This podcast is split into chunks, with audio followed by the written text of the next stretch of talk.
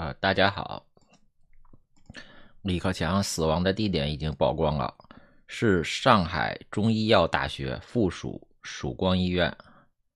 这个医院的西院呢是在黄浦区，上海市普安路一百八十五号，距离呢上海市委的地址呢应该市政府吧？黄浦区人民大道两百号，曙光医院的西院距离上海市政府是一点七公里。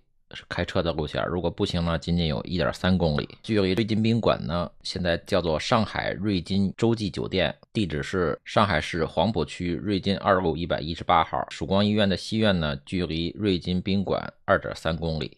呃，李克强似乎去的是曙光医院的东院，东院在浦东新区。我们先来看一下曙光医院的基本情况。上海中医药大学附属曙光医院是一所沪上的百年老院。三级甲等综合性中医院位列上海十大综合性医院之一。这个医院的在上海的实际排名在第四十吧。全国示范中医院，二零零一年成为全国首家通过 ISO 九零零一质量管理体系认证的中医医院。二零一零年，上海市人民政府和卫生部将曙光医院列为省部共建研究型中医院。医院拥有东西二部，核定床位一千两百张。西部位于黄浦区普安路一百八十五号，东部位于浦东张江高科技园区张衡路五百二十八号，是融现代建筑与传统特色为一体的园林式医院。医院中医特色显著，优势突出，拥有的国家级重点学科和专科有肝病科、骨伤科。肾病科、内分泌科、脾胃病科、心血管科、针灸科、肛肠科、肺病科、妇科、重症医疗科、临床药学科及护理学科。这里面还真的有一个心血管科。曙光医院的心血管科是国家级的重点学科。医院拥有多个重症监护室，医疗设施先进，具备了较强的综合救治能力。是上海市公共卫生防治体系的六个重点单位之一。医院现有职工总数一千九百人，具有正高职称的一百二十三人，博士生导师四十九人。那么李克强是从什么地方把他送到曙光医院的呢？呃，据说是东郊宾馆。东郊宾馆距离曙光医院东院是七点六公里，十二分钟的车程。美国气候问题特使克里，二零二一年四月十四日到达上海，展开为期三天的访问。根据外媒报道，其下榻的东郊宾馆附近戒备森严，其团队整个访问期间预计将不外出。克里是拜登上台后首位到访中国的美国高官。据中央社报道，克里的车队于昨晚十时许进入东郊宾馆。十五日上午，东郊宾馆附近。戒备森严，周边有多辆公安和武警车辆戒备。宾馆门卫则拿着一份文件查验进入车辆及人员。注意哈，这个克里来的时候就是武警在戒备呢。我们看一下武警，现在武武警上海市总队的司令叫做陈元，男，汉族，江苏东台人，一九七二年八月出生，一九八九年十一月入伍。一九九一年六月入党，大学学历，少将警衔。他历任排长、教导队教员、副中队长、中队长、支队副参谋长、参谋长，原南京指挥学院副院长、支队长、总队副参谋长，武警江苏总队副司令员，中国人民武装警察部队士官学校校长等职。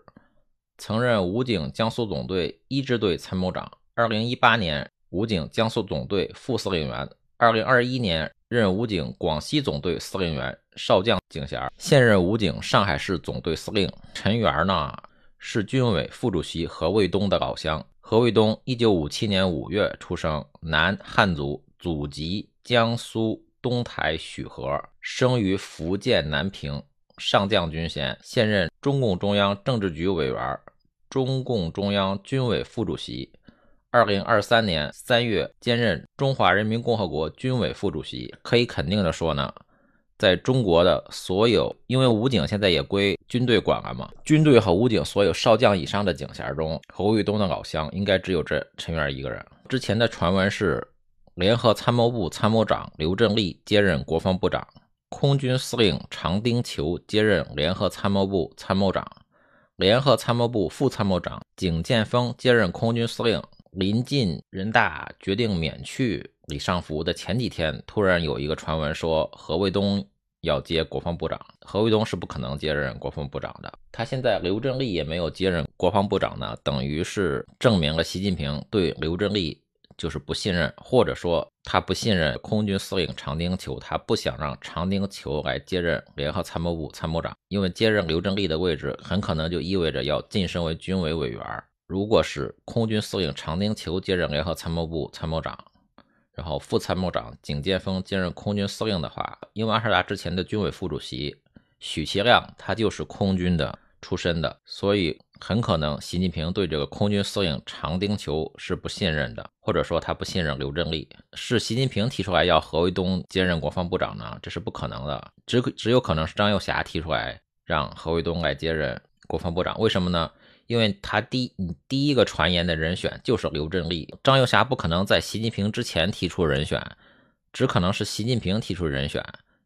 一开始的习近平提出来是让刘振立来接任国防部长，但是呢，有可能他对常丁球来接任刘振立的接任国防部长之后留下来的联合参谋部参谋长这个位置他不放心，或者有其他什么考虑，就一直决定不下来。习近平第一个提名。的人选决定不下来，才有可能让张幼霞第二个发言。张幼霞呢提出来让何卫东接任国防部长，就等于是把习近平架在火上烤，因为是不可能的。为什么呢？以前的在毛泽东时代，中共的国防部长是一个实权的部长，啊，当时有彭德怀、林彪都担任过国防部长。到了邓小平之后，他把国防部长改成了一个虚权的部长。为什么邓小平在九二南巡的时候，他并没有正式的军队的职务，还能接掌军权呢？跟他把国防部长做成一个虚位的国防部长有很大的关系。两个军委副主席呢，加上一个国防部长，就等于是有三个国防部长，互相之间分权，就有利于军委主席的集权。因为调动军队，他需要军委主席和军委副主席的签字。现在呢，如果何卫东兼任国防部长，中国这个国防部长就等于是一个外事办的主任，相当于别的国家的外事办主任。那么何卫东兼任国防部长之后，他就是需要经常出访，经常出访呢，他就没有时间去主持军委的日常工作。现在由于习近平不信任张又侠，习近平是在用何卫东来主持军委的工作。从武警上海总队司令陈元是。何卫东的老乡也可以看出来，习近平是比较信任何卫东的。张又侠提名让何卫东接任国防部长呢，等于是把何卫东架空了。看上去是他的权力更多了，但是他要经常出访啊，接待外宾，他就没有时间来主持军委的日常工作，那只能交给张又侠来主持军委的日常工作。张又侠年纪太大了嘛，他不可能接任国防部长。王毅跟。跟张又侠是一个岁数，回炉任了外交部长之后呢，就让习近平在南非出了洋相。而之前呢，由于中国的国防部长的级别比较低，他跟美国的国防部长就不对等，所以交流上一直出现障碍。如果是让何卫东兼任国防部长呢，可以部分的解决和美国的交流不对等的问题。但是呢，中国军委副主席的设置，他就不是为了打仗的，他是为了政治上的考虑。入侵台湾、统一台湾，这个不是中共的核心利益。中共的核心利益是保障军委主席的安全。保障军委主席的安全呢，就是要设两个军委副主席互相牵制。如果何卫东兼任了国防部长，就等于张又侠缺少了很大的牵制。这个就不会让习近平放心，所以最后的结论就是，何卫东他是现在是军委副主席中习近平最相信的人，他不可能让何卫东去接任国防部长。好，今天的分析就是这些，谢谢大家。